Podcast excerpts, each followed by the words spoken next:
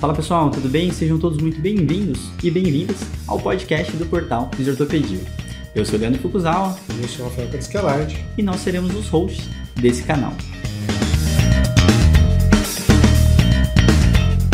Esse canal tem como função ressignificar o papel do fisioterapeuta em tempos modernos. Trazendo novidades toda segunda-feira sobre as temáticas de dor e fisioterapia musculoesquelética.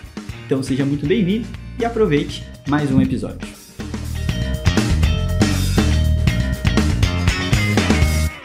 Fala pessoal, tudo bem? Sejam todos bem-vindos a mais um episódio do podcast e o primeiro episódio do curso Consultório do Zero, o nosso querido André Mendes. Então hoje a gente está aproveitando, né, um momento muito bacana para poder conversar, gravar um episódio e também fazer o episódio introdutório de uma das partes de um produto que, para quem não conhece, o Fisio Empreende, ele é um, um curso após a pós-graduação, né? Então, os nossos alunos que terminam a pós-graduação, eles podem estender, né, tanto o seu acesso e também ter alguns cursos diferenciais uh, eh, para poder se preparar para o mercado, para poder ir para o próximo passo, né? E disso, a gente pensou que, com certeza, uma das grandes questões é a parte de ter um consultório, ter uma clínica, e a gente chamou pessoas experientes, pessoas como André Mendes, uma pessoa a se espelhar nessa terra como fisioterapeuta, como ser humano, para poder ajudar a gente nesse grande, nessa grande missão, tá? André Mendes, seja muito bem-vindo. Obrigado, Fuco. Obrigado, Rafa. Sempre muito bom, né, falar aqui com vocês. Sou, além de, de participar do programa, que eu falo que eu sou da série B do programa, na verdade. Então, quando eu apareço é porque a série B venceu, sabe? Então, é, mas eu fico muito feliz, sou fãzaço de vocês, sou fãzaço do trabalho de vocês também, então para mim participar é sempre muito, muito bom. E acompanho fielmente todos os podcasts e vídeos do YouTube, saiu eu já ouço, já assisto, estou sempre lá. Muito bom. André Mendes fala que é da Série B, mas a gente conta de trás para frente. Então tá todo mundo na Série B. então a gente tem uma classe só, não tem essa divisão. E o André realmente tem uma história até de empreendedorismo muito bacana, além da fisioterapia, né? Uh, e a gente vai conhecer um pouquinho hoje. Eu vou falar brevemente da minha parte. Rafael Krasicalite, seja bem-vindo. Tudo bem com você? Tudo bem. Para quem está nos assistindo ou vendo o vídeo, né, melhor dizendo, vai reparar que estamos a rigor aqui, todos de camisa azul, né? Na verdade, é, parcialmente ao acaso, né? Isso não, isso não é acaso. Quase é um acaso. Sabe aquele é, momento é que a gente liga para o outro e fala assim, que roupa que você vai hoje? Aí a gente combina de ir com a mesma camisa azul. Hoje é o time da camisa azul. Time da camisa azul. Na realidade, eu e o André, a gente estava de camisa azul. O Fuco, ele, né, como um cara muito empático, ele, ele espelhou. Aí Exatamente. Eu estava me sentindo deslocado, então eu coloquei a minha camisa azul também. Bom, mas vamos começar o episódio. Esse vai ser um episódio diferente para quem está escutando o podcast e para quem está dentro do Fisio Empreende. Seja bem-vindo a essa parte de consultório do zero, onde a gente vai falar um pouquinho de como começar. Né? Eu acho que é uma grande questão dentro da fisioterapia, a parte de empreender e de ter seu próprio negócio, ou então ser um autônomo. A gente vai discutir um pouquinho também dessa parte, né, André? Mas uh, eu vou começar do começo, me apresentando no sentido de como que foi a minha, carreira, a parte profissional. É, a minha é um pouquinho diferente do Rafa e do André, né? Eu comecei e sempre fui, né, autônomo, então eu sempre, depois que eu me formei da, da faculdade, logo de início, de início tive um consultório próprio, né? Então, dentro disso, eu sempre tive essa autonomia e o meu primeiro consultório uh, foi dentro de uma academia de dança, onde eu literalmente conheci a dona e fiz uma proposta para poder ter uma porcentagem, pagar uma porcentagem dos meus atendimentos, já que eu não tinha nenhuma, nenhuma condição para estar tá pagando algo fixo, né? Então, acho que a primeira coisa quando a gente pensa assim é, da onde que eu vou tirar dinheiro? Então, eu lembro muito bem que eu tinha um, um, um ultrassom, eu tinha uma maca, e aí o único dinheiro que eu tinha, eu comprei uma mesa para poder fazer uma avaliação e a cadeira para poder sentar e fingir que era uma, um escritório e era uma salinha 4x2, toda fechadinha assim. E naquele momento surgiu, né, o que até hoje a gente, eu falo, mas ele nunca foi uma marca divulgada, que eu fui usar a fisioterapia. E, e eu acho que foi um passo super importante para as pessoas saberem o que eu fazia, saber que existia já o profissional, de certa forma, mesmo que naquela época, por medo de vender fisioterapia, eu vendia massagem. Mas todo mundo vinha procurar massagem, mas eu falava assim: você não quer fazer uma fisioterapia? eu posso fazer uma avaliação. E aí, para ganhar confiança, e até aí, em paralelo, eu fiz a Santa Casa, né? Eu sempre falo que essas duas coisas foram muito boas, porque eu tinha toda a autonomia do horário que eu controlava, ao mesmo tempo que eu estava me dedicando o máximo que eu podia para a Santa Casa, né? Onde eu ficava de tarde lá após o meu período, uh, tentava em todos os congressos, todas as aulas que apareciam.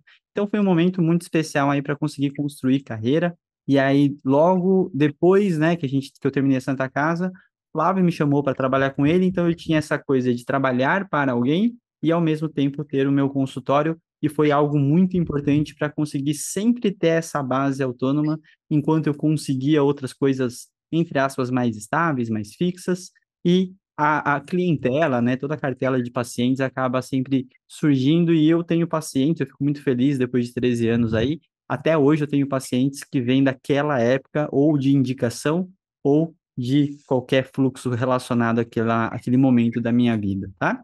Então isso é muito bacana, né? Uh, depois de um tempo, tive toda a questão com a esportiva, né, seleção, tudo mais, mantendo sempre meu consultório, fui para minha parte acadêmica em paralelo. Então, acho que a parte forte, né, dentro dessa temática é pensar que a, eu sempre fui autônomo e junto disso, uh, sempre fui fazendo meus projetos. Então, no final, depois inverteu, onde a minha vida de autônomo era minha base de renda fixa, ao mesmo tempo que eu tinha tempo e esse, esse respiro para poder correr atrás dos outros projetos e fazer muitas coisas acontecerem. E o, o fisiortopedia, eu acho que ele tem muito desse reflexo, dessa liberdade que eu tive para poder é, literalmente sair conhecendo as pessoas, né, fazendo diversas conexões. E depois de um tempo, em 2016, 17, foi quando eu queria ir para uma, uma vida mais acadêmica, atendia meio período, fazia pesquisa uh, no outro período, e nessa parte acho que as conexões também, também começaram a criar, até que surgiu fisiortopedia, e a partir daí todo mundo entende um pouquinho o que acontece, né? Hoje eu tenho só uma manhã né, de atendimentos, uh, que tem, acaba sendo sempre um público mais particular e um público muito voltado, principalmente à parte artística, por causa do projeto do Mova-se Mais. De forma muito breve, assim, é só para para falar e a gente vocês vão ver que são perfis totalmente diferentes do que tem do Rafa, do André, e acho que o Rafa pode falar um pouquinho da história empreendedora dele também, em relação a clínicas e, e tudo mais. Então, Rafa, por favor.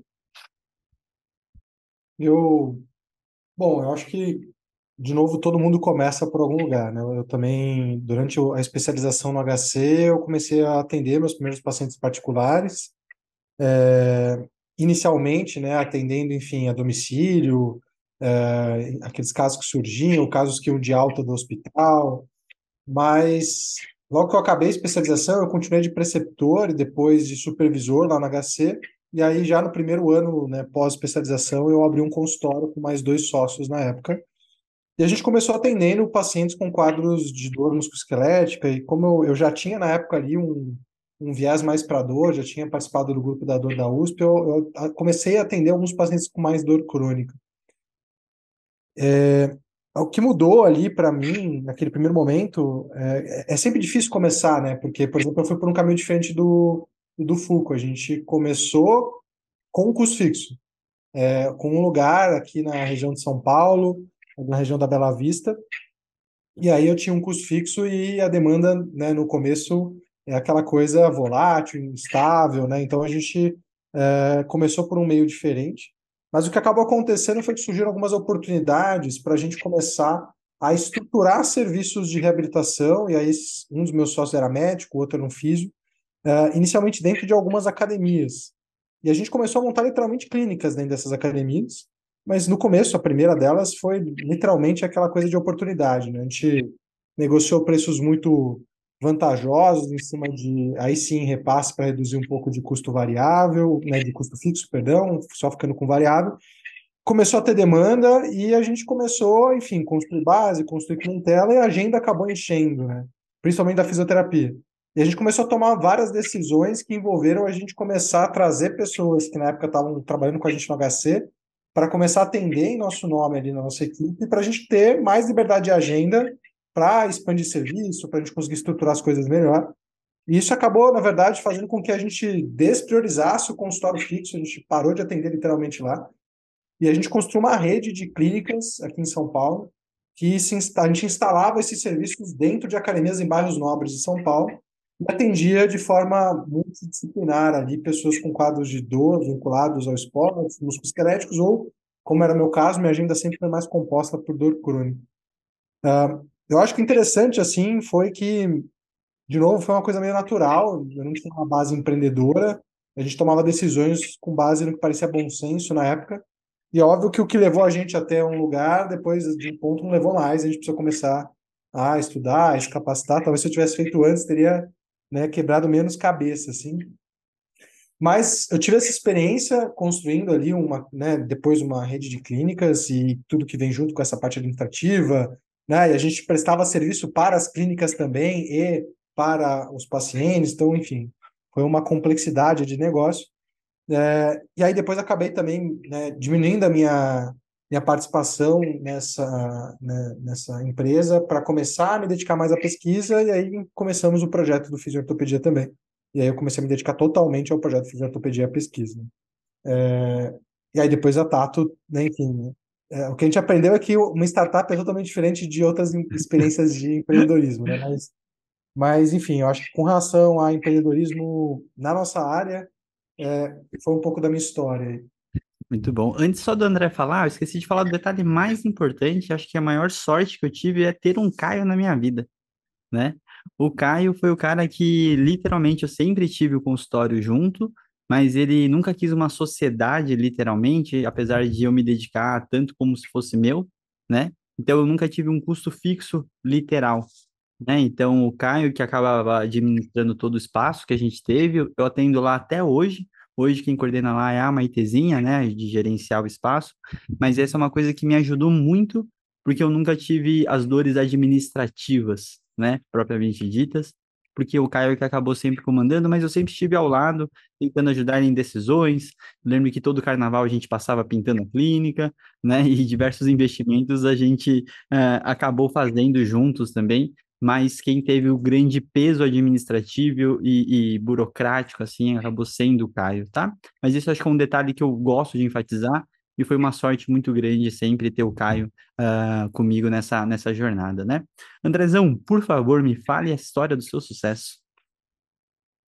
Legal, porque eu gosto de citar vocês, até mesmo porque eu tenho acompanhado né, o sucesso de vocês mesmos nas startups, né, os vários prêmios do ano passado, Rafael até com gravata borboleta e tudo, né, e tal.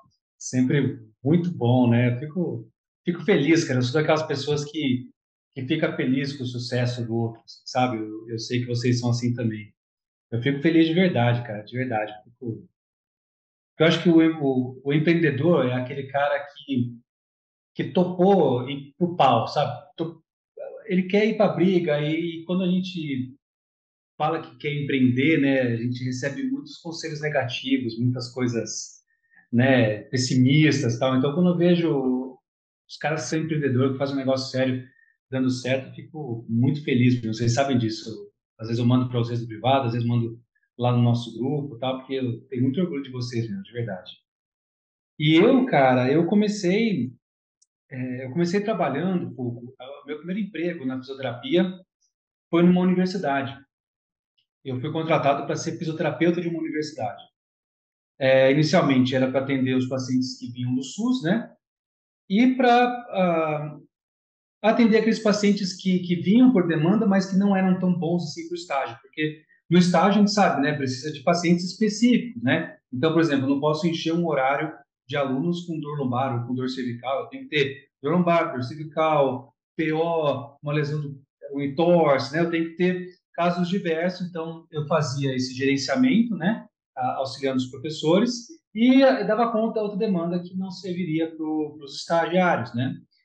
É, era uma cidade do litoral de São Paulo, então um calor violento, né. Eu atendia no subsolo da universidade na época e chegava a atender 18 pacientes numa hora, assim, era um negócio bem alucinante, porque quando em ano letivo, uh, alguns alunos apareciam para ajudar e tal, né? Mas em época de prova eles sumiam e nas férias sumia todo mundo, né?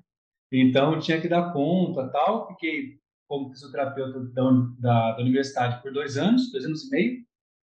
Uh, depois disso eu entrei como professor da universidade. É, eu era assistente de um grande amigo meu, do Marcão. Marcão era, pô, se não o meu melhor amigo na época, um cara maravilhoso, incrível. E infelizmente ele acabou falecendo numa cirurgia. Foi fazer uma cirurgia de redução de estômago, acabou falecendo aos 33 anos. E teve todo o choque da perda de um grande amigo. Ele era como se fosse um irmão mais velho para mim, um cara sensacional.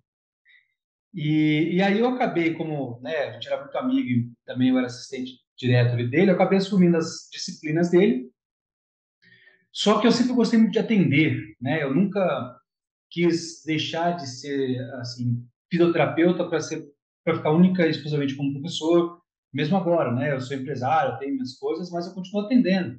Eu até brinquei com vocês, falei, pô, o cara meteu uma camisa, falei, pô, é que hoje é meu dia de atendimento, né? Eu fico todas as segundas e quartas aqui no meu consultório o dia todo. Porque eu nunca quis deixar de ser fisioterapeuta, eu adoro atender, eu adoro lidar com pessoas, cuidar de pessoas, enfim. E aí eu falei, bom, estou como professor, preciso arrumar algum lugar para atender, senão vou perder a mão, né?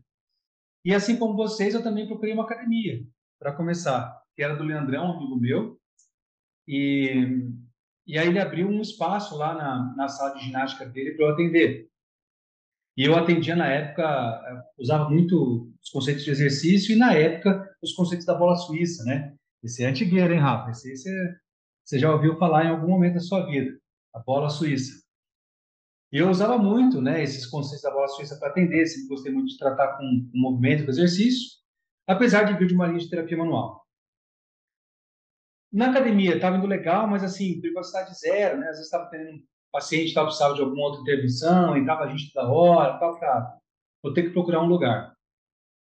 Aí, procurando, procurando, achei um, um consultóriozinho pequenininho, legal, só que sozinho não dava para segurar a onda, não. Era, era meio pesadinho para segurar sozinho. E aí eu convidei dois colegas, na época trabalhavam comigo na universidade, um era fisioterapeuta, outra era enfermeira, trabalhava com acupuntura. Falou, tô com uma salinha lá, vamos dividir? Vamos e começamos a dividir o consultório. Era um consultório de uns 30 metros quadrados, talvez um pouquinho menos. E, e aí começamos a atender. Eu atendia lá, fazia todo o trabalho com bola, fazia terapia manual, fazia RPG na época, né? Todo mundo fazia RPG, né?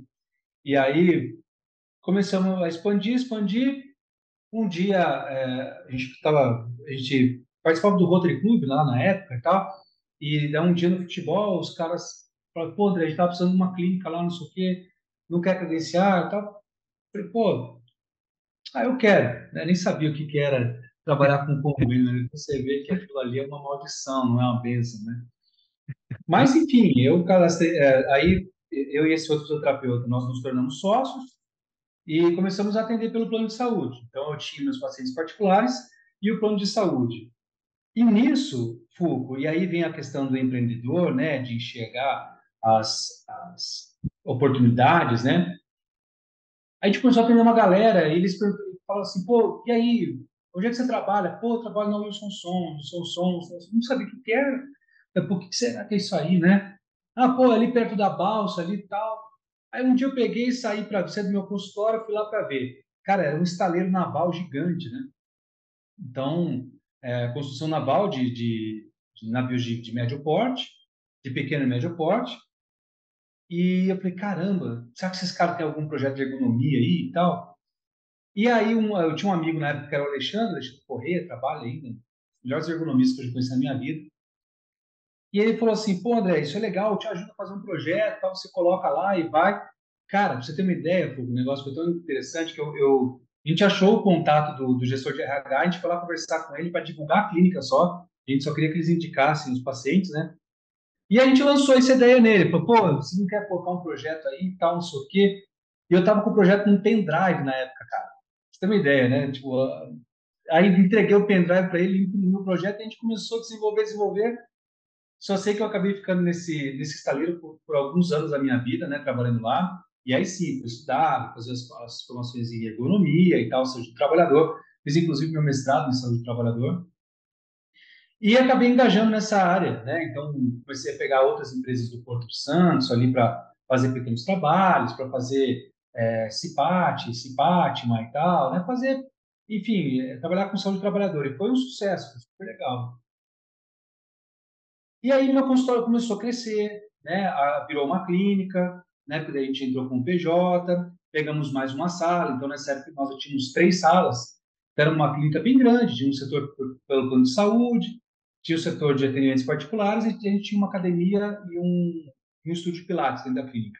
E os trabalhos fora, dentro das empresas, né? Daí um dia conversando com o, médico do trabalho, né, da empresa, que é pô, meu amigão até hoje, e ele falou assim, pô, André, a gente tem muito problema aqui com bota de segurança, o pessoal reclama pra caramba, tal. Já tentaram aquelas palmilhas de silicone e tal, você não tem nada que a gente possa fazer isso, não sabe fazer palmilha.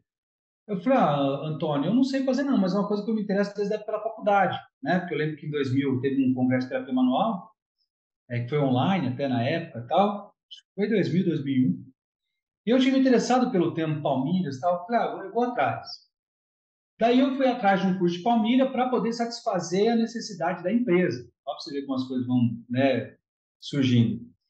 E aí, Fulco, eu, eu fui fazer o curso em Londrina, Paraná, e eu conheci o cara que é meu sócio hoje, que é o Cleiton.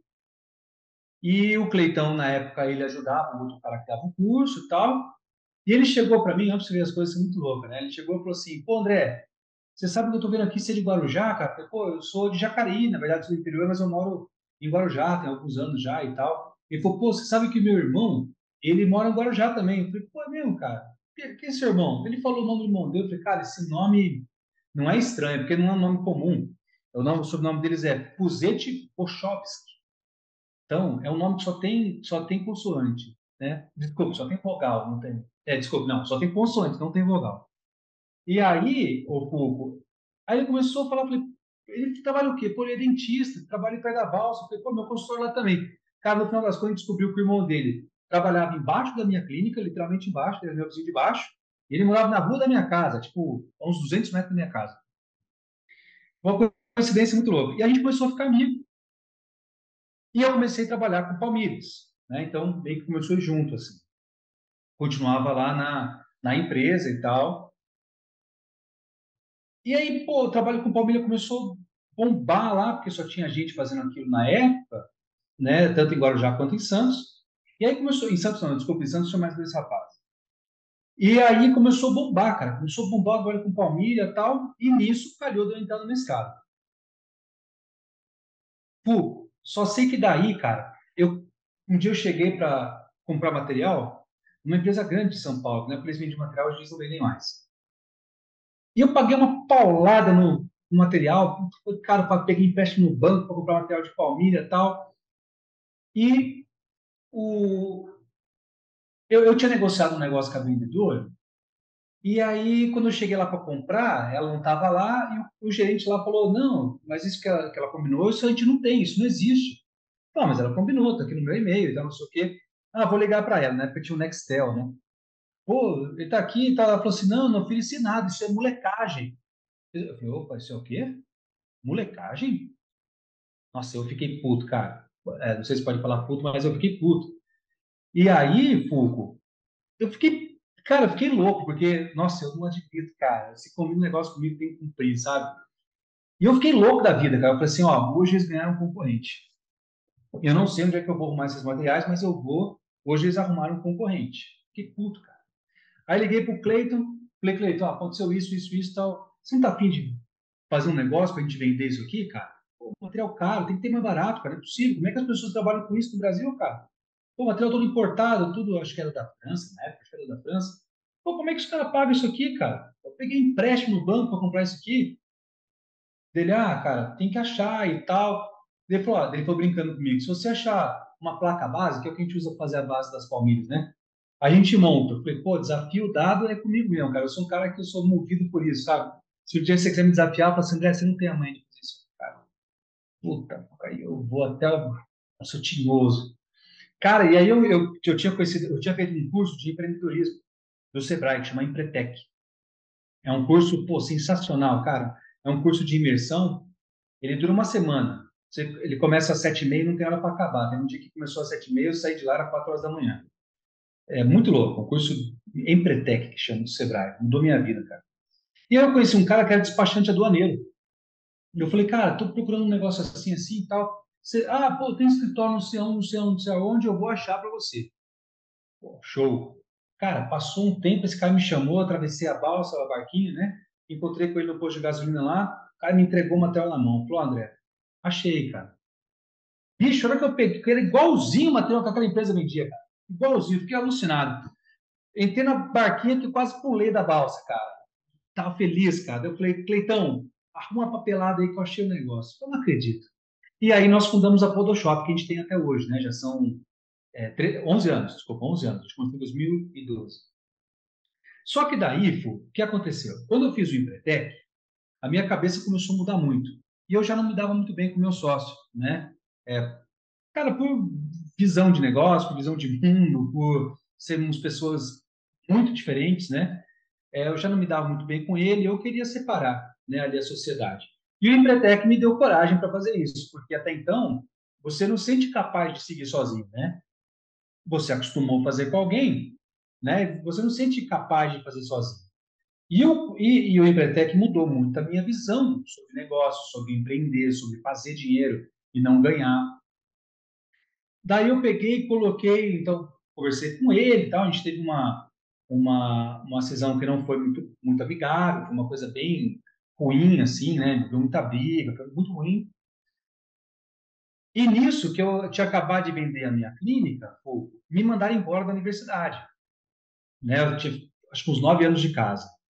E aí me mandaram embora da universidade. Falei, ferrou, né? Porque agora não tem mais o emprego.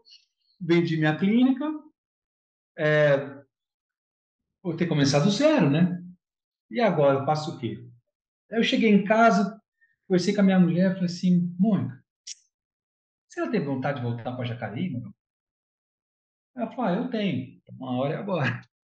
Aconteceu isso, isso, isso, isso. E eu tinha o Gabrielzinho, meu caçula, com três meses, alguma coisa assim, dois, três meses. E, bicho, voltamos para cá, para Jacareí, que é um lugar que eu né, cresci e tudo. E vamos começar do zero. Vamos. Peguei o dinheiro da rescisão da universidade e botei na loja. Botei na Photoshop. E o dinheiro que eu vendi a clínica, eu coloquei em outra clínica. Mas aí é que vem um lance, e quando, e quando a gente estava discutindo sobre o curso de empreendedorismo, foi uma coisa que eu levei muito em consideração, que talvez se as pessoas tivessem me contado isso quando eu recomecei, é bem provável que eu não tivesse passado nem metade do terreno que eu passei, sabe? Que foi o seguinte, às vezes, a gente tem que dar um passinho para trás para dar um salto para frente. Só que esse salto nem sempre é grande. Às vezes é um pulinho. E eu quis montar aqui a mesma estrutura que eu tinha lá. Só que sem retaguarda. E aí o que aconteceu, Fu? E o que aconteceu é que eu fali essa clínica. Fali essa clínica, trabalhava só eu e minha esposa, e eu perdi todo o dinheiro que eu trouxe de Guarujá. Aí você fala, pô, André, mas daí você ainda tinha o dinheiro da universidade. Pois é, eu tinha. E aí o que aconteceu? Olha só, né? O empreendedor ele tem que entender uma coisa importante, que é só puxar o foco aqui, que é o, o planejamento estratégico, o acompanhamento sistemático e a consulta de especialistas, né? Cara, fizemos uma importação. Fizemos uma importação, pegamos o pior frete que tem, que é o da FedEx frete aéreo, tudo, porque a gente não sabia que quando importava o material, ele chega no Brasil, a taxa de nacionalização dele é de 110%. Ou seja, se você compra um produto, você coloca 110% nele, vezes o valor de, de, de câmbio, né, de real para euro. Né? E aí, sabe o que aconteceu? A gente não tinha dinheiro para pagar, cara. E aí tivemos da desistência da carga. E eu perdi tudo. Eu perdi todo o meu dinheiro de rescisão do contrato da universidade em nove anos de trabalho. Uhum. Aí eu falei, eu perdi todo o dinheiro que eu trouxe da clínica e todo o dinheiro que eu trouxe da universidade. Uhum. E aí eu tinha um menino de quatro anos, E o menino de seis meses nessa época. Foi aí aí- que se chamou de empreendedor, André, aposto. Porque a vida do empreendedor é essa. E aí o André Mendes faliu, cara. E aí o André Mendes faliu e ficou na lama. E Uhum, quando eu falo lama, né, não é lama Peppa Pig, sabe que ela pula na lama? É tipo lama de trilha de, de jipe, sabe aquelas lamas de dois metros? É aquilo ali, é lama-lama, né? E aí, foi quando eu me desenvolvi de fato como empreendedor, cara. Porque assim, quando a água bate nas costas, você tem que nadar, né? Não tem jeito, cara. Você tem que nadar, né? E a água bateu e bateu forte porque eu não tinha dinheiro nem para recomeçar. Meu Uhum. sócio, que é um cara maravilhoso, um cara que eu tenho um respeito máximo, amizade máxima, ele segurou tudo, cara. Toda a loja. Segurou tudo. Falou, não, cara, deixa que eu sou solteiro e tal, recebo aqui, deixa que eu vou segurando e tal, vai segurando aí. Daí eu consegui um emprego numa universidade aqui em Taubaté, né, é, e outra em São José, que já vi ter uma equilibrada, mas fiquei dois anos patinando, patinando, patinando, aí, né, tentando, tentando, tentando, abri um outro consultório pequeno, esse consultório foi muito legal, e aí eu já comecei com o custo lá embaixo, sabe, pezinho no chão e tal, já comecei tudo certinho, certinho, certinho. E na sequência eu prestei um concurso e passei. E aí as contas começaram a equilibrar. As contas equilibrando, eu ficava mais solto ali para poder apostar no meu negócio, né? Uhum. E aí veio, como você falou, a questão do autônomo. Por quê? Eu recebi o convite de um amigo para prestar serviço na clínica dele. Eu fechei o meu consultório e fui para a clínica dele, porque o meu custo despencou absurdamente. E aí eu comecei a apostar mais na loja. E eu percebi uma coisa, observando outros colegas e tudo, que às vezes o nosso negócio ele é grande, não pelo resultado, não porque é, a gente tem um negócio grande para ganhar mais. Muitas vezes a gente tem um negócio grande para satisfazer os nossos egos. Uhum. Entende? Ah, para que, que eu vou ter um consultório pequeno? Eu quero ter uma clínica grande, porque eu sou o cara, eu sou um grande fisioterapeuta. Entende? Uhum. A gente pensa em resultado. Cara.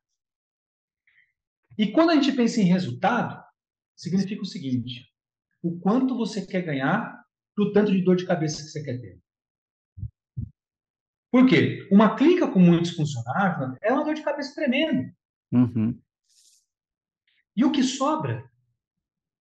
Vamos pensar em números, tá? Vou colocar qualquer número aqui bem hipotético, tá bom? Você ganha mil reais num consultório pequeno, tá? E você ganha dois mil numa uma clínica grande. Cara, eu prefiro ganhar mil reais num consultório pequeno. Por quê? Esses dois mil reais numa clínica grande, você vai ter cinco, dez vezes mais dor de cabeça, muito mais risco de passivo trabalhista, de uma série de coisas. E eu fui entendendo isso aos poucos. A coisa foi evoluindo, a gente foi crescendo. Hoje a Podoshop ela é uma das líderes de mercado né, do nosso segmento. Nós vendemos para todo o Brasil, a gente tem clientes em todos os estados brasileiros. A gente vende para países da Europa, Estados Unidos, países da América do Sul. Né? É, aqui no meu consultório, hoje eu tenho um consultório de 30 metros quadrados. Né? Até brinquei com vocês, aqui é meu consultório, meu estúdio de, de, de lives, ele é minha oficina de palmilhas. Né? É, o Palmilhando hoje né? Ele tem é, um, um, número de, de, alunos, né? De cursos de palmilha muito grande. É, eu arrisco dizer que é o, o, maior número hoje de, de alunos em cursos de palmilhas tá, tá aqui dentro no, no nosso negócio. Claro que eu teria que ter números mais precisos, né? Por isso estou falando que eu arrisco dizer. É, mas foi muito legal porque 2020, quando entra a pandemia, a gente já estava no, no, digital uh, havia dois anos, né? Então, estava tudo pronto. A nossa empresa, por incrível que pareça, ela cresceu né, em 2020. Então, assim, é, eu aprendi a ser empreendedor, né? É, apanhando mesmo, né? E sempre com a cabeça de que eu não queria ser só empresário ou só professor, né? E que eu queria ser clínico. Hoje eu vivo exclusivamente dos meus negócios. Deixei o ensino superior em 2016, né? Apesar de gostar muito e me dedico exclusivamente às minhas coisas. Eu sou muito feliz e realizado por isso. Não é, vocês sabem disso, vocês são empreendedores também. Não, a gente não fala pela quantidade de dinheiro que ganha, se é pouco, se é muito, mas pelas realizações que isso traz para a gente, né? É, eu estava escutando vocês na, na aula, né? falando das transformações reais dos alunos do Fisiotopedia, dos alunos da plataforma STAR, dos cursos de pós-graduação, cara, isso é um negócio maravilhoso, né? Fantástico, porque o impacto que os nossos negócios têm na vida das pessoas é o que de fato impulsiona, né? E o que me, o que me deixa muito feliz é que eu nunca mais precisei ser escravo de ninguém, né, cara? Porque na universidade é, tem muita sacanagem, né? Você trabalha é, e o coordenador que ganha, né? Quando você vê, pô, mas eu trabalhei para minha oral. Não, mas, pô, eu que coloquei você lá, né? E tal, né? Então, assim, pô, mas é aquele curso? Não, então, eu vou te pagar aqui 20% porque 80% é meu, porque eu sou o coordenador aqui, né? Fui eu que viabilizei para você e tal, né? Que era uma coisa que me deixava furioso. E hoje eu consigo trabalhar de forma ética nas minhas empresas, eu consigo, meus funcionários todos recebem por aquilo que ganham, tem bonificação, tem tudo, porque eu trato os meus funcionários hoje como eu gostaria de tratado enquanto colaborador, né? E, e isso, de fato, mudou minha vida. É, eu falo que o empreender muda o jogo, né? E o empreendedor muda o mundo. Então, a gente que é empreendedor, a gente não é, não está lá só pelo dinheiro, né? A gente está pela realização. Isso é, cara, isso é incrível. Assim. Para mim é incrível. Bacana. Bom, mas é isso, resumindo a minha história.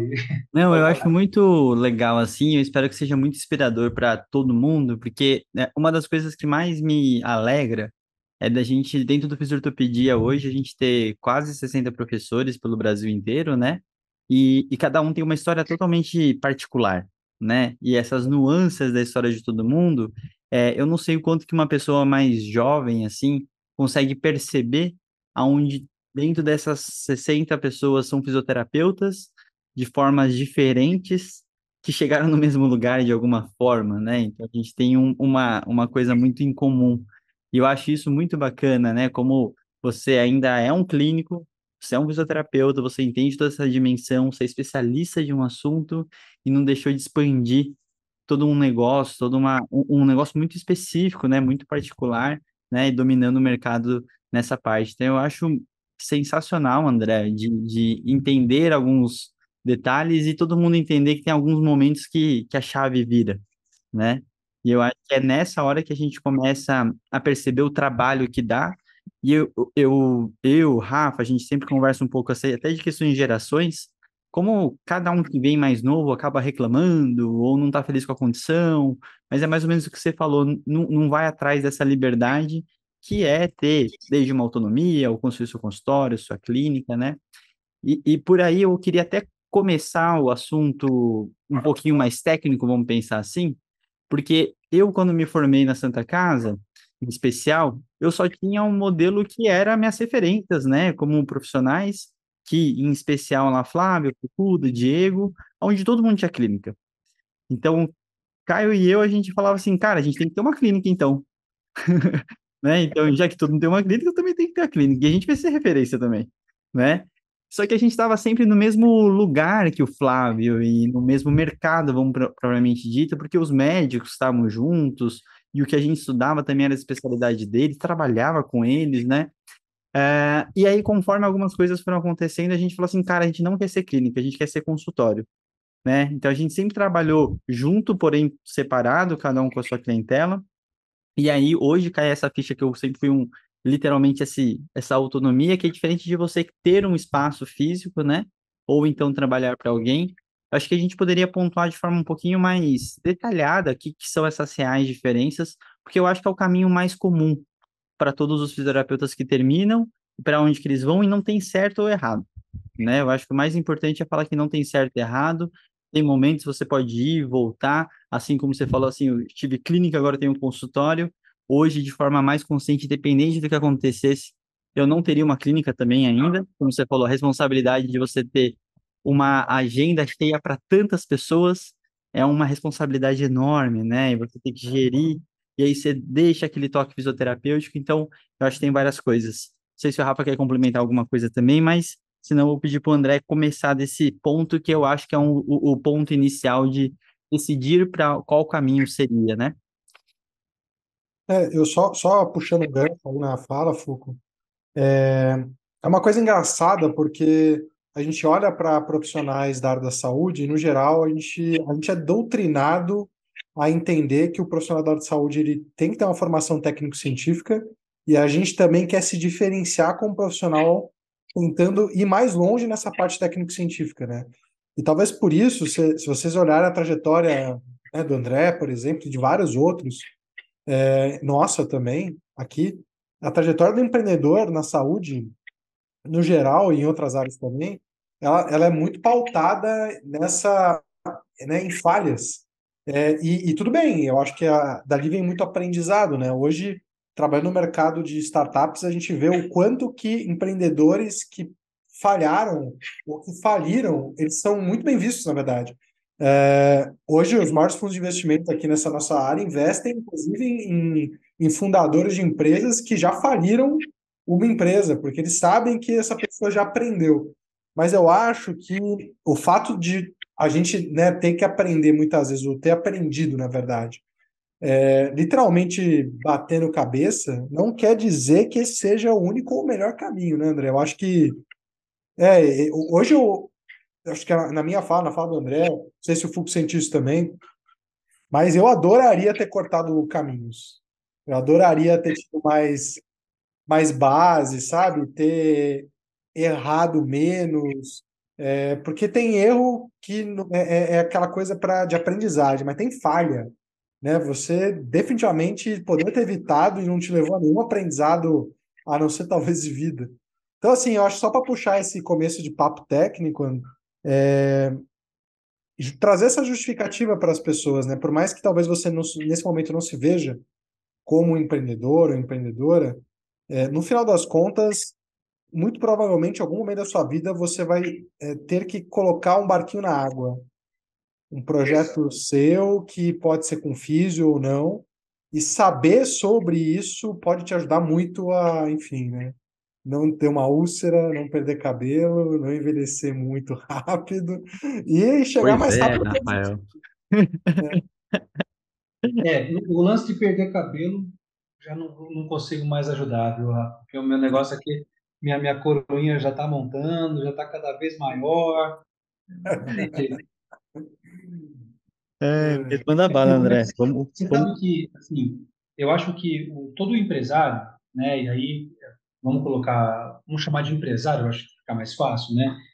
Mas todo todo profissional que está disposto a montar o seu negócio, a, a partir, né, para ser de fato independente, ele tem que ver em que momento ali da, dessa evolução ele está, né? Porque de repente, pô, você não está maduro, você é um cara que, por exemplo, você não entende o que é um capital de giro, você não entende o que é um capital inicial, o que é custo fixo, custo Olha, a minha dica é: se você ainda está cru, começa a prestar serviço. Simples assim. Procura um lugar que você possa atender por porcentagem. Pô, eu, eu faço pequenas consultorias, né, se é que a gente pode chamar assim, para colegas do Brasil inteiro. Todos os dias. E durante a pandemia, isso foi, cara, muito frequente. Eu fazia isso com muitas pessoas, sabe? gente que estava falindo, que fica, cara, eu não sei o que eu fazer, tá não, calma, não desespera não, vamos lá que eu vou te ajudar. Por quê? Você não pode, primeiro, né, o seu negócio, ele tem que ser condizente com o seu estilo de vida, com a pessoa que você é, com o que você quer fazer. Porque, por exemplo, se você é um cara que você não gosta de trabalhar muito, você não gosta de ficar lá o dia inteiro, né? 20 horas por dia trabalhando, 16 horas por dia trabalhando, não sei o quê, cara, não, não tem como você ter uma clínica. Entende? Não tem como. Né? Ah, eu tenho um outro emprego, mas eu queria montar um consultório tal. Cara, beleza. Mas a chance dele dar errado é enorme. Por quê? Ele não vai ser sustento, né? ele vai ser só um, um extra e aquilo que é extra você não está nem aí para ele. Então, o cara que quer ser independente, tá? a pessoa que quer ser independente, ela tem que saber em que nível que ela está dessa evolução. Porque, olha, eu não entendo nada, eu quero começar, um, eu preciso começar, eu quero trabalhar, mas não quero ser empregado de ninguém, eu quero... Ótimo, começa prestando serviço. Porque qual que é a vantagem? O seu risco diminui muito, o risco é muito pequeno. O que, que é o risco? O risco é você gastar mais do que você ganha. É você não ter dinheiro para arcar com os compromissos do seu consultório. Né? Quando você presta serviço, você faz em troca de uma porcentagem. Então, você chega lá, para o dono da clínica e você deixa uma porcentagem para ele de tudo que você atende. Eu fiz isso durante muito tempo na clínica do Silvio, um amigo meu de Mogi. Porque quando eu voltei para cá, né, eu estava muito ruim, o Silvio estendeu a mão para mim e falou, irmão, me chama, irmão, pô, você não quer atender lá na clínica, tal, você faz palmilha lá para mim e tal. E aí eu fui lá. Então ele arrumava os pacientes para mim e eu fazia as avaliações e as palmilhas e deixava uma porcentagem para ele. Foi maravilhoso, nós fizemos isso por muitos anos. Né? Por quê? Eu tinha um bom nível de consciência como empresário, como empreendedor, mas eu não tinha verba, não tinha dinheiro para bancar. Né? E às vezes as pessoas começam o negócio do jeito errado, que é com dívida. Então eu chego, não, eu vou começar o, negócio. E aí chega e mete um monte de dinheiro no banco lá. Puta, começa errado. Aumenta muito o risco e a chance de, de dar errado é muito grande, né?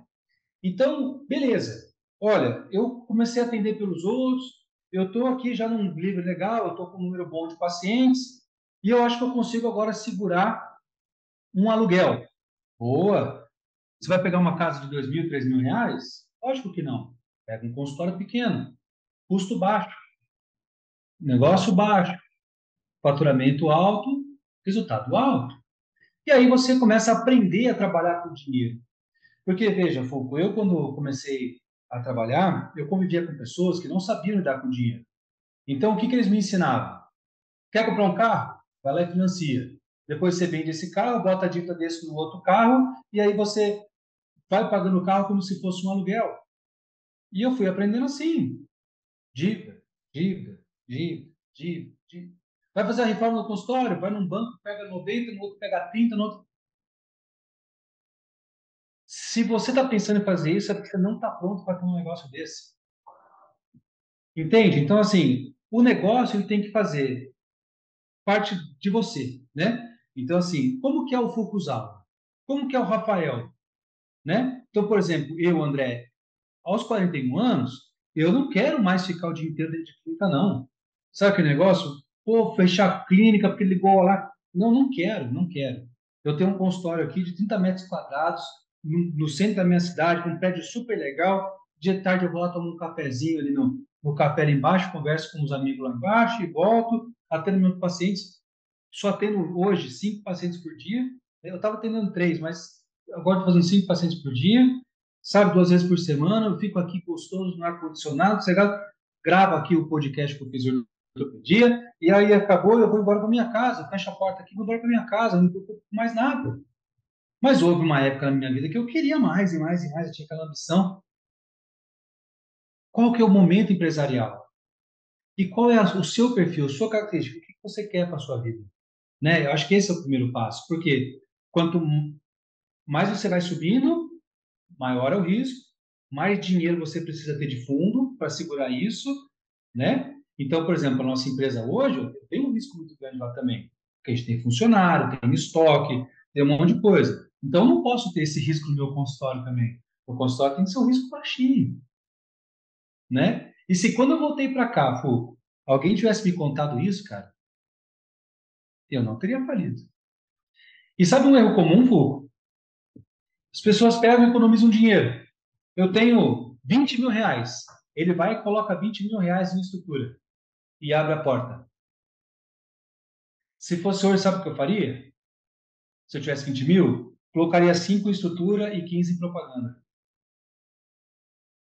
Entendeu? É, e é um... Essa é a maturidade do negócio. E é um processo muito complexo, né? Eu acho que tem uma via de você não ter, né, dinheiro. Acho que a questão de dinheiro é sempre a grande questão, né, André? E, e mesmo esse pouco que você tem, essa, essa, essa parte estratégica de aonde que se coloca, o que, que você vai fazer com ele, né? A gente não precisa ter a coisa mais bonita logo de cara, o aparelho mais revolucionário, né? Essa é uma parte boa que eu sempre falei, que eu falei, ainda bem que a gente veio da Santa Casa, que eu não sei nem o que, que tem de mais tecnológico, o que era cara, né? A gente sempre atendeu com pouco.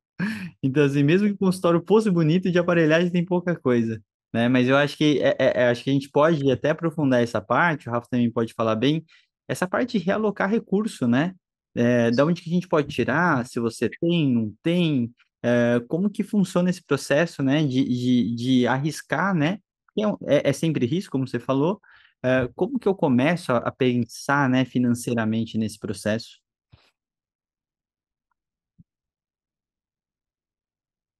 Acho que só puxando aí o, aproveitando né, a fala aí, Fulco, é, é uma coisa interessante, né? Porque é isso. É, acho que a, esse meio das startups ensinaram a gente a ser muito lean, né? Enxuto. Uhum. Então, poxa, a gente sempre tenta entender qual que é o mínimo produto viável para validar nossas hipóteses, de risco, é, e à medida que a gente vai validando as hipóteses, a gente vai estruturando aquilo, né?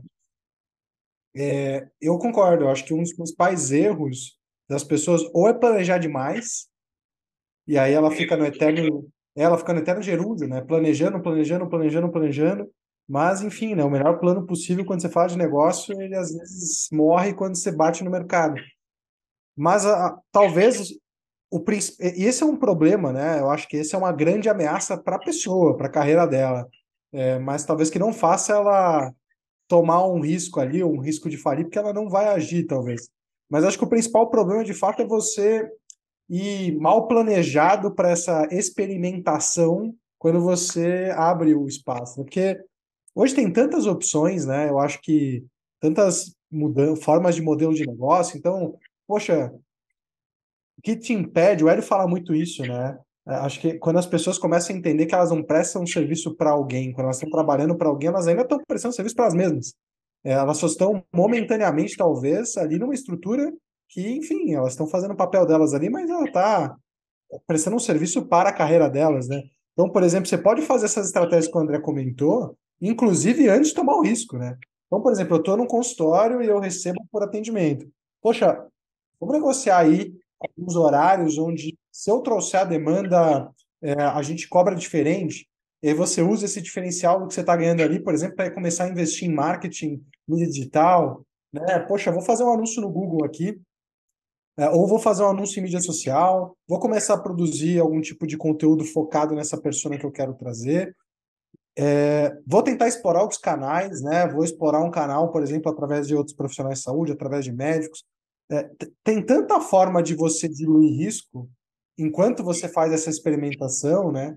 Que hoje em dia eu acho que, de fato, ir para aquele modelo né, de que a gente, muitas vezes, quem, quem não tem, nunca, nunca teve experiência e tal, concebe que é, pô, eu vou alugar um baita espaço, eu vou reformar, deixar isso aqui muito bonito, comprar os melhores equipamentos, e aí, sei lá, eu vou abrir a porta e vou começar, né? Você não precisa ir por esse caminho.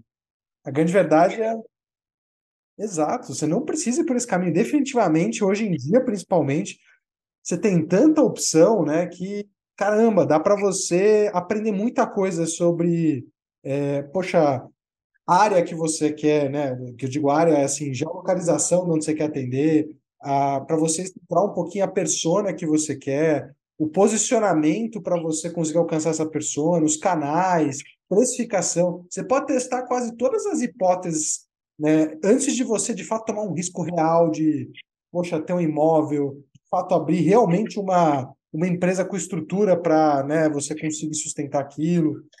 É, então, acho que é um pouco disso, né, André, na tua fala. Assim, você, poxa, não tem um, uma receita de bolo que vai funcionar para todo mundo, mas você, poxa, não precisa tomar risco desnecessário é, hoje, muito mais além, né, hoje em dia, é, se você tiver estratégia, tiver um plano e for executando esse plano por objetivos, né, por metas, etc.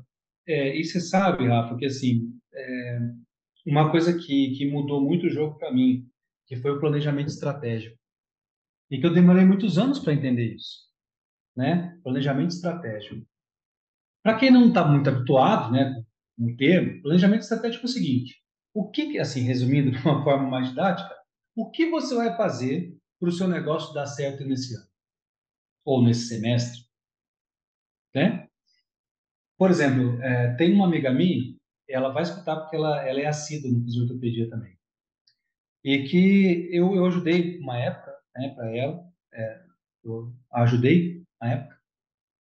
E ela sempre falava o seguinte, que outubro era um mês que era crítico para ela, porque os dois filhos dela faziam aniversário em outubro, tinha um monte de coisas que venciam em outubro e tal, e que toda, todo ano elas estavam mal em outubro, né? Eu falo, beleza, então qual vai ser seu plano para não se dar mal em outubro?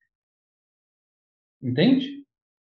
Qual vai ser o seu plano para chegar no final do ano e você poder tirar 15 dias de férias?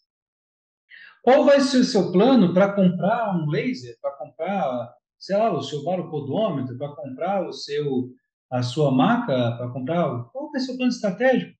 Para tudo a gente tem que ter estratégia, né? Então, olha, e a estratégia vai de tudo, desde de quanto você vai gastar, do quanto você tem que guardar, do quanto você tem que investir, aonde você vai investir, é, do número de pacientes que você tem que ter, não é? E, e entender que esse planejamento ele vai fazer com que você faça dinheiro. Porque fazer dinheiro e ganhar dinheiro são coisas diferentes. Ganhar dinheiro é quando você troca o seu tempo e alguém te paga por isso. Ok, então eu vou, eu vou te dar é, 30, 30 horas semanais né, do meu tempo e você vai me pagar X mil reais. Agora, fazer dinheiro é quando você corre atrás e você cria oportunidades para ganhar esse dinheiro. Né? É, eu trabalhei durante um tempo como, como consultor de negócios, né? direcionado para para clínicas de saúde. Então, atendia clínicas médicas, terapeutas e tal. E uma coisa interessante, né, é que a gente traçava todo, todo o planejamento, fazia tudo. E aí, na hora de executar, você perguntava para a pessoa, e aí, você fez executar? Ah, pô, não deu. Não deu tempo. Ah, não dá tempo. E toda vez é isso. Aí um dia eu cheguei e falei assim, ó, então é o seguinte, esquece isso aí, eu tenho, eu tenho um, um trabalho para você aqui para ganhar 10 mil reais por mês. Só tem que trabalhar quatro horinhas por semana. Você topa? Pô, lógico, 10 mil Lógico que eu topo. Mas você vai ter tempo? Ah, dou um jeito. falei, então tempo você tem. Por que, que você não trabalha para sua empresa de pagar 10 mil reais por mês, trabalhando quatro horas? Ah, é, né? É, porque a gente só fica atendendo. Pois é, mas o trabalho do empreendedor não é só atender. O atender é o operacional. E o administrador? E o marketing? Tudo isso tem que estar dentro do seu planejamento estratégico. Por quê? Você cria uma estratégia, você executa essa estratégia e você controla os resultados dessa estratégia. E aí você vai mudando para ver se está certo ou não. Se você só faz o operacional, não tem como ter estratégia. Aí você é funcionário de você, do seu consultório, você é um funcionário. Do, e não é isso, você é o dono do negócio. Ainda mais nós, que normalmente somos aquelas eu presas, né? Então, é, é a gente para tudo. Né? Eu, eu falo pessoal, até hoje meus vídeos são assim, o Lucas fica louco comigo, né? Porque eu, eu preparo as aulas, eu gravo, eu edito, eu faço tráfego, né? Eu faço tudo. Agora que eu, que, que eu tenho um gestor de tráfego, e eu acabei de contratar recentemente uma designer para me ajudar, né? Mas eu fazia tudo, entende? Porque eu tenho a minha estratégia, eu executo, eu controlo. Agora, se você não tem estratégia, você não controla, não tem métrica, não tem objetivo, não tem nada, só fica trabalhando, trabalhando, trabalhando, é a maior frustração de todo fisioterapeuta, que é, pô, eu trabalho, trabalho e não vejo meu dinheiro. Eu não sei quanto eu ganho. É, como você não sabe quanto você ganha? Você não anota lá? Atendi o Leandro Fukuzawa, tantos reais. Atendi Rafael Cacicalag, a Light pagou seis vezes em juros do cartão Palmilha. Você não anota? Ah, mas eu não vejo meu, meu dinheiro. Pois é. Mas qual é o seu plano? O que, que você está fazendo para dar certo? E aí vê que não teve nada. Entende? E essas são coisas que são tão básicas né, de, de entender e de fazer que toda pessoa deveria fazer. Todo mundo que tem o seu negócio deveria fazer. Ou vocês não fazem isso semanalmente? Com certeza, né? Na verdade, ultimamente é o que a gente mais faz. É, a gente mais faz. É, Você fecha o olho assim e vê uma planilha. Assim. É, porque o, o que eu falo para o pessoal sempre é o seguinte, cara. Primeiro, quanto você precisa ganhar do seu negócio? Você sabe, Fu, quanto você precisa ganhar do seu negócio? A Rafael também sabe. Ah, eu, eu tenho que ganhar 5 mil reais. Então, tá bom. Então, o que, que você vai fazer para ganhar 5 mil reais? Você vai visitar todos os colegas da cidade? Você vai fazer anúncios pela internet? Você vai é, fazer lives? Você vai conversar com pessoas? Você vai ligar para os seus ex-clientes e vai pedir indicação de outros clientes? Você, o que, que você vai fazer? Porque não vai cair do céu esse dinheiro, né? Uhum. Então tem que ter esse planejamento. E às vezes as pessoas não querem fazer isso, né? É a mesma coisa. Pô, eu queria ser bombadão, cara. Pô, eu queria ser um cara brincadão. Mas e a preguiça para ir para academia? Entende? Pô, e aquela Coca-Cola geladinha? Me quebra. Eu não tenho disciplina para ser um cara sarado. E tem gente que não tem disciplina para ser um cara empreendedor. Então, nesse caso, não adianta ser empreendedor, você vai falhar. Aí você vai ter que ficar aguentando os outros falar na sua cabeça, receber ordem de todo mundo, ganhar sempre aquele, aquele mesmo salário, sem ter nenhuma possibilidade de aumentar. Então, você quer, você quer comprar um presente de Natal, e, pô, mas eu, o seu salário é o mesmo, você não tem como fazer mais dinheiro para comprar um presente de Natal melhor. Você não tem, pô, eu quero ir viajar é, para ir lá para Fortaleza, passar o, o Réveillon em Fortaleza, mas você não tem como ganhar mais dinheiro porque seu salário vai ser sempre o mesmo. Entende? Ou você segura, fala, não, vamos embora que eu vou que eu vou fazer o negócio acontecer, vou planejar, vou operacionalizar e vou controlar e o negócio vai vingar e eu vou para cima, ou o negócio não vai dar, né?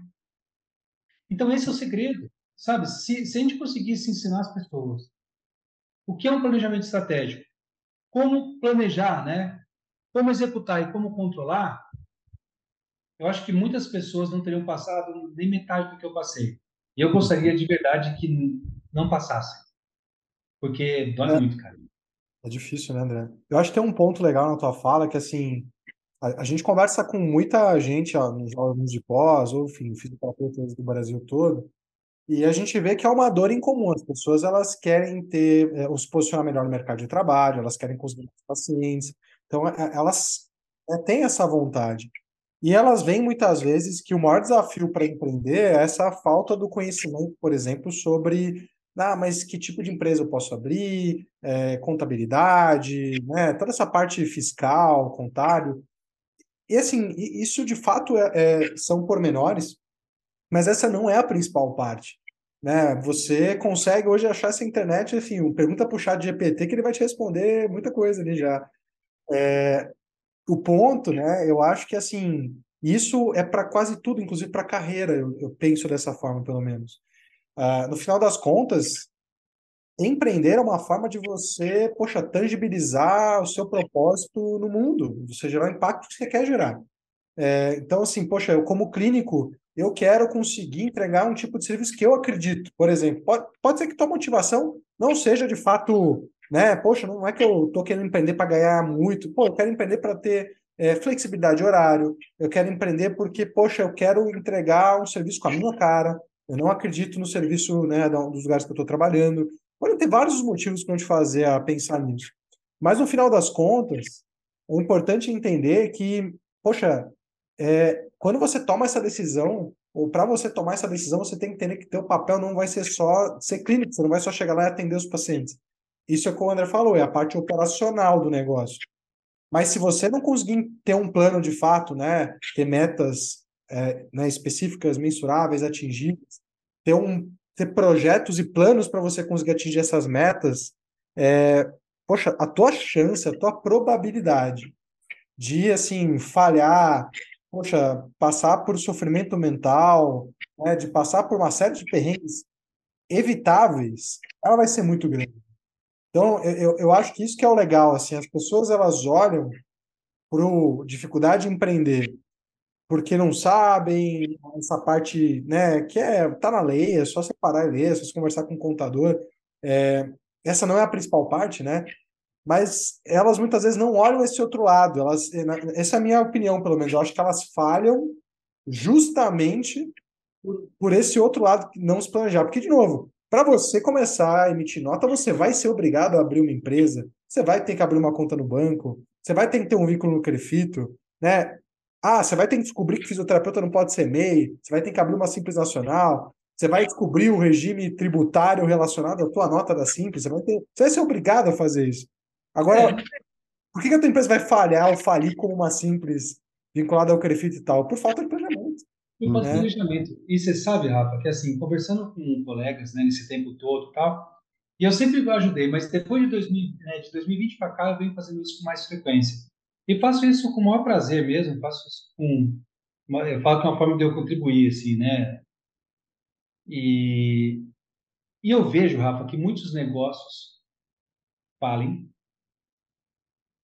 e muitas pessoas acabam caindo em conversinha de coisas técnicas, pseudocientíficas, pela, pela, pelo mesmo problema, cara. Você vai entender o que eu estou falando.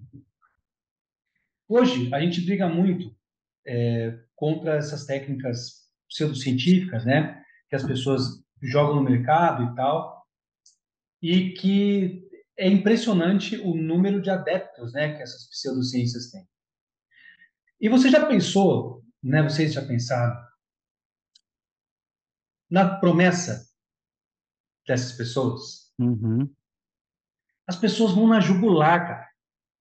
Por quê? Ó, fulano, ele tá ganhando aí, ó, 20 mil reais, 15 mil reais, né? E porque ele tá fazendo isso aqui, o consultório dele é lotado, o consultório dele bomba. Depois, são discursos muito convincentes. Uhum. Essas pessoas aprendem discursos de venda muito valiosos, valiosos, perdão, cheios de nocebo, é verdade, mas que vendem muito bem. Sabe por quê? Esses caras ensinam mais do que aquela pseudociência. Eles ensinam uma forma de vender aquela pseudociência. Uhum. Enquanto as pessoas que são muito técnicas, muitas vezes têm aversão a isso. Têm aversão a negócios, aversão a vendas.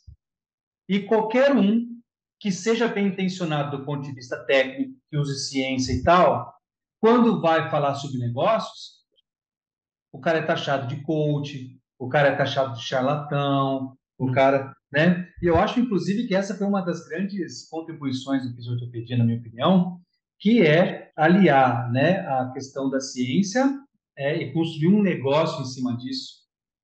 Entende? O Léo Costa faz isso muito bem também, né? O Rodrigo Vasconcelos faz isso muito bem também, o Rodrigo Andrade faz isso muito bem também, né? Mas muitas vezes, então, Rafa, nós estamos dando formação técnica, científica, de qualidade, só que a gente não está ensinando a vender, cara. A gente não está ensinando o cara a ganhar dinheiro com aquilo que a gente está ensinando. Você entende? Ele não está aprendendo a ganhar dinheiro com o que ele aprende, cara. Como tangibilizar isso no mundo, né? Porque não adianta você saber atender muito bem se você não Isso. conseguir fazer, enfim, um, um E serviço. aí o que acontece, Rafa? E o que acontece? As pessoas, elas vão atrás de uma técnica para poder assumir o nome daquela técnica e não da fisioterapia. Porque a fisioterapia fica desvalorizada ou ela fica no meio de todo mundo e que ela não vai aparecer. Então ela precisa ser chamada de qualquer outro nome. Porque ela usa o marketing da técnica para construir a sua carreira. Sim. Você entende? E aí o que acontece? Esses caras né, investem muito em marketing, entregam esse marketing para essas pessoas de forma gratuita e as pessoas compartilham. Compartilha pseudociência, compartilha orientação nocebo, compartilha picaretagem, compartilha tudo. Por quê? Os caras que fazem ciência deveriam estar ensinando isso também. A como vender aquilo de uma maneira interessante, de uma maneira que os pacientes acreditem de fato, sejam atraídos por tratamentos que funcionem. Uhum. E quando um cara tenta fazer isso, o outro acaba, pô, tá vendo? O cara, pô, o cara sempre, o cara ia bem, agora de repente o cara virou coach, agora quer. Não, cara. Não adianta você ser, fazer um negócio bom e que não tenha apelo comercial. Uhum. Né? E é o que eu falo, se você faz um tratamento científico, você tem muito mais resultados. E você vende o seu resultado, cara. Você não vende o nome de uma técnica. Usando ciência, você é mais eficiente em menos tempo. E isso vale dinheiro. Entende? Isso faz parte do negócio, faz parte do planejamento. Então, imagina, Rafa, o cara tem um planejamento de negócio, a gente estava falando, e ele quer aumentar em 30% o faturamento dele em um ano.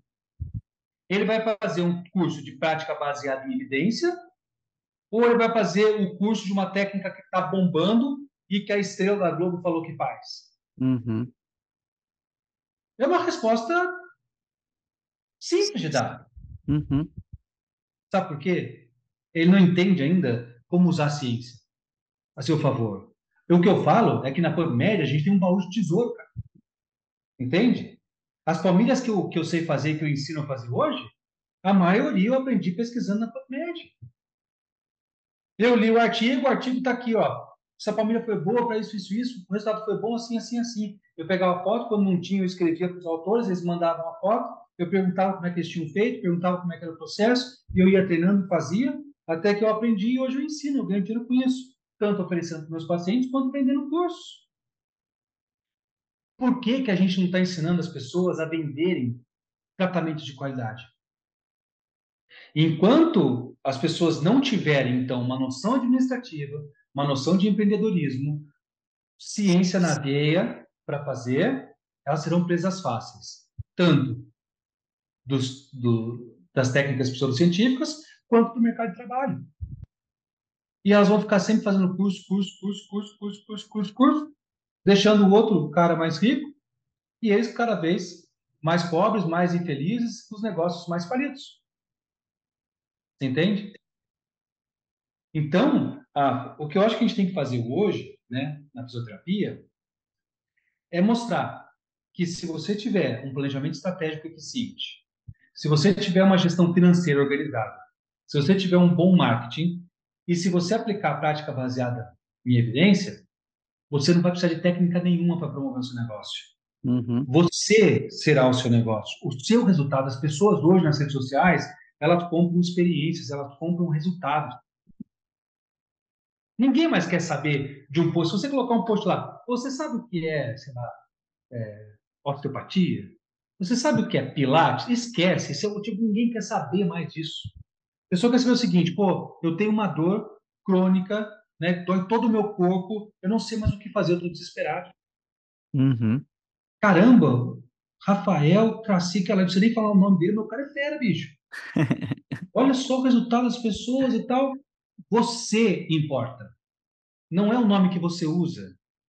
O nome fisioterapia é muito valioso. A gente uhum. não pode ficar pensando que ele é desvalorizado.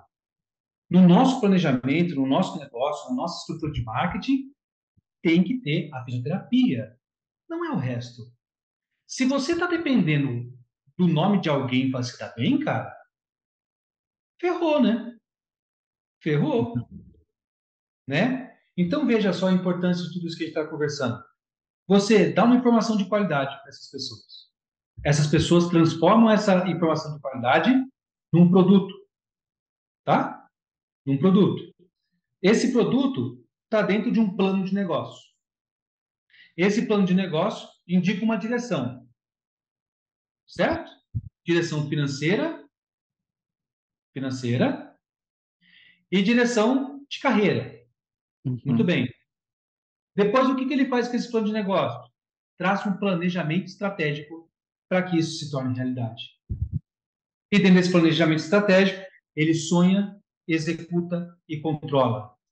Repensa, ressonha, executa novamente e controla até ele chegar no objetivo dele. E aí, queridos, vem o negócio. Quantos profissionais hoje estão falando isso para quem está começando? Quantos? Quem teve na graduação alguma coisa relacionada foi muito. Algum, né? alguma coisa tem, que transferível, né? Porque a gente teve uma, alguma coisa parecida na faculdade, mas que você É. sabe o que que usa, né? A faculdade te ensina burocracia. É, É, O que de administração e fisioterapia era fazer a maquete de uma clínica e exato. apresentar. Aí É. ligava lá, ah, o convênio não está credenciando mais. Não credencia mais, não credencia mais. Eu conversei com a clínica e está ganhando 5 reais a consulta. Serve para fazer o cara pular da ponte, né, bicho? Uhum. Não serve para Eu acho- impressionar ninguém. Não, e é uma analogia, né, André, que é para mim assim, por exemplo, muita gente pega produtor de conteúdo que, que divulga pseudociência e informações inadequadas e critica. É, mas, assim, se você quer combater esse tipo de, de, de, desinformação, se você quer gerar impacto, você tem que entender a regra do jogo. Uhum. Você tem que jogar o jogo. Uhum. Né? Então, eu, eu, eu, acho que, assim, hoje a gente vê, isso é uma coisa muito interessante, porque para a gente, um dos principais objetivos estratégicos da Tato sempre foi que a gente fosse conhecido como uma health tech de fisioterapia porque para a gente isso sempre foi relevante e isso paga os seus dividendos hoje. A gente fez uma série de ações para isso.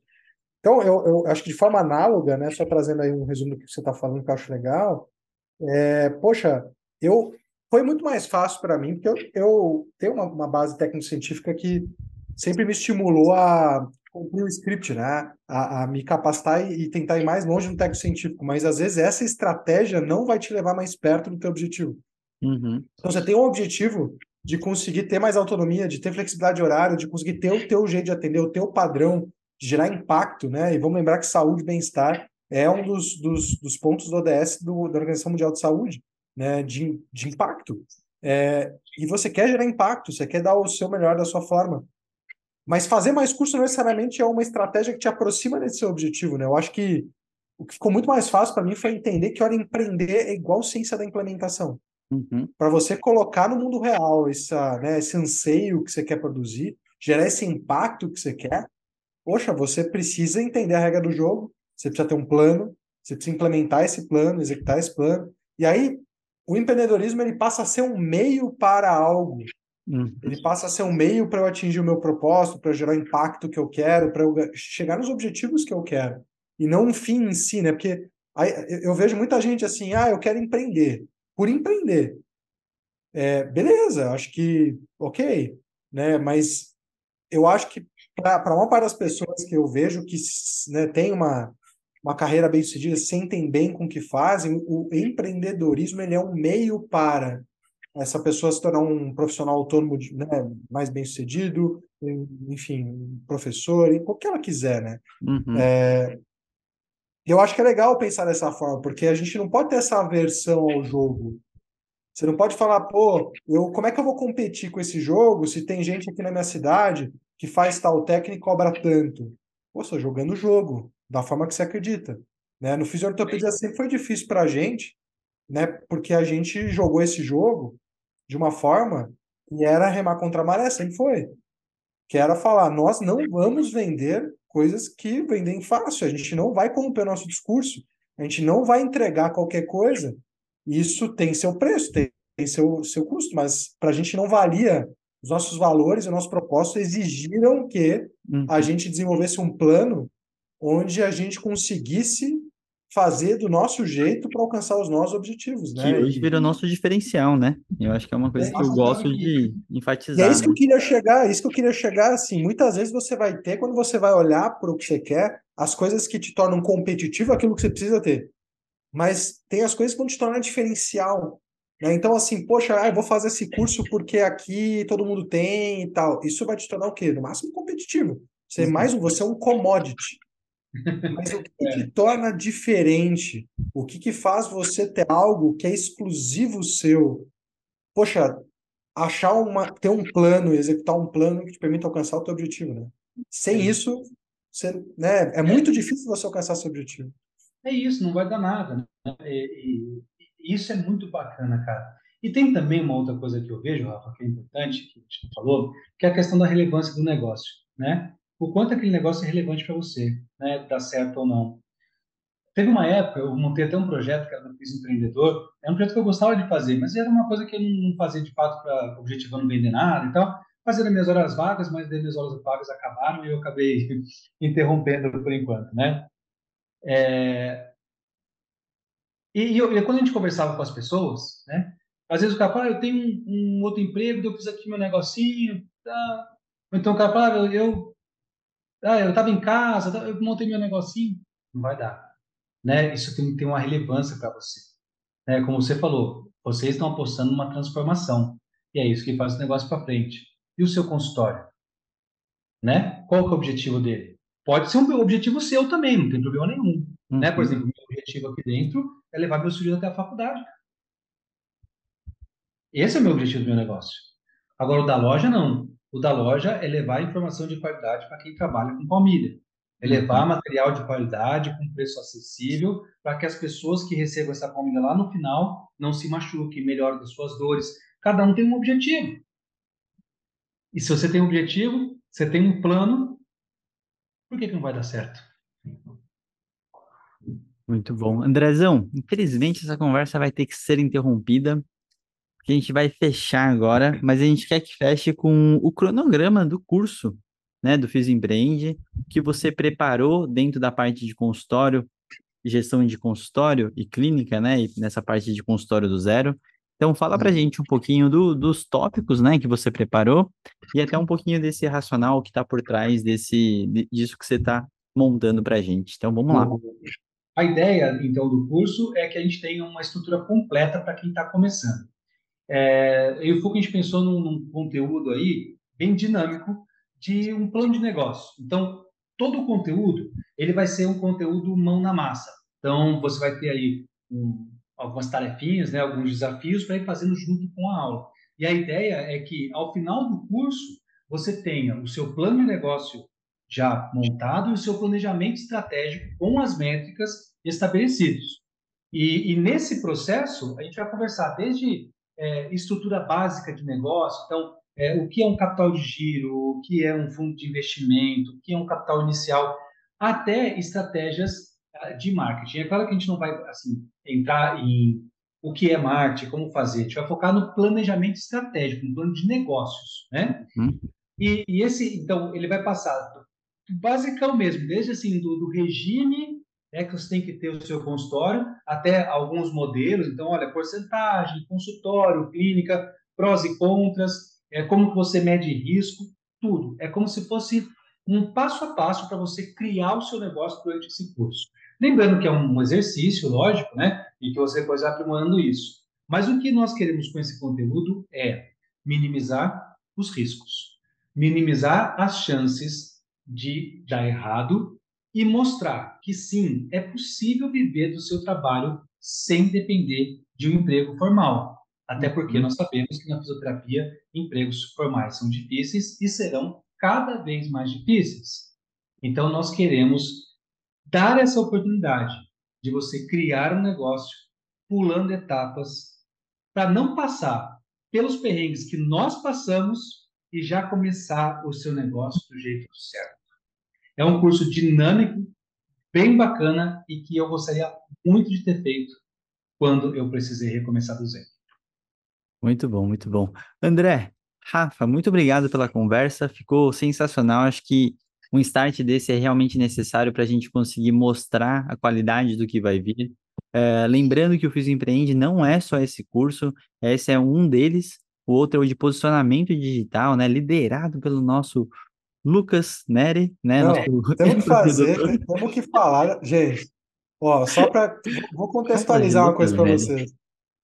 o, nosso curso, esse curso de posicionamento digital, assim, foi uma, uma surpresa para todos nós, né? Porque a, a gente uma conquista, aqui, eu diria, Rafa. Uma conquista, né? é, o, o, Lucas trabalha desde 2016 com marketing digital e posicionamento, assim. Então, pô, é, literalmente, eu, é, eu acho que é a pessoa que eu conheço do meu ciclo pessoal que mais entende assim de posicionamento digital em múltiplos canais. Uhum. E assim, a gente ainda trouxe o time todo do Fisiortopedia, né? Então, poxa, vai ter a Nath falando de gestão de mídias sociais, né? Vai ter também o, o, a gente chama ele de Tatão, né? Mas Antônio Lucas, é, que hoje ele é o, literalmente o nosso gestor ali do time de marketing e vendas do Fisiortopedia. E a gente também vai ter um toquezinho especial da Joyce, né? Que hoje é a nossa copywriter, responsável por toda a estratégia de comunicação. Então, assim, é só dando um, né, uma pimentinha nesse curso, eu acho que é um curso muito legal, muito legal, porque também vai ser uma, uma pegada bem prática, mas assim, vai trazer muito de, poxa, como a gente faz. de novo, não aplicado a vender coisas de ensino, né? Mas aplicado de fato para você usar com o que você quiser. Seja para conseguir paciente ou, enfim, para qualquer que seja o seu negócio. Acho que esse que é o ponto. Para você entender o que você está fazendo na mídia é, digital. É, né, posicionamento pessoal, seu, enfim. Mas é a primeira vez que a gente conseguiu trazer Lucas Neri para um curso, né? Porque Cara, essa, eu fiquei surpreso na hora que eu vi que o Lucas também é meu consultor master, assim, né? O cara que, É, é. pô, me dá um suporte maravilhoso. Ele é maravilhoso, né? A hora que eu vi, eu fiquei, caraca, os caras, acho que os caras botaram um caminhão de dinheiro para ele, bicho. Parecer o cachê, o cachê é terceiro. Sensacional. Lá em cima. E só para complementar, além disso, a gente tem o curso de Finanças Pessoais, né, com o Rafael Lodge. Então, também um curso super bacana, que é um dos assuntos que complementa tudo que o André está falando. Com certeza, acho que a gente administrar nosso próprio dinheiro, não bagunçar com o dinheiro da empresa, do consultório, do seu negócio, também é muito importante. E uma parte de realmente de carreira na prática, que são diversos cases entre eles, Rafael Cassicalante, Helene Choca, Ana Maria Siriane, e a gente vai conhecer outras partes da vida desse pessoal, né, profissionais que a gente considera de referência. Então, Fiso Empreende é uma iniciativa do Fisiortopedia para depois dos alunos que terminarem a pós-graduação terem uh, um pontapé inicial na sua carreira, no seu consultório, na sua vida empreendedora, ou o que você quiser fazer e ter essa confiança aí, né? Que eu acho que é um suporte que realmente falta aí no mercado, em qualquer lugar. Espero que vocês gostem. Muito obrigado para quem chegou até aqui e aguardem, terá muito mais. Um grande abraço para vocês. Valeu, pessoal.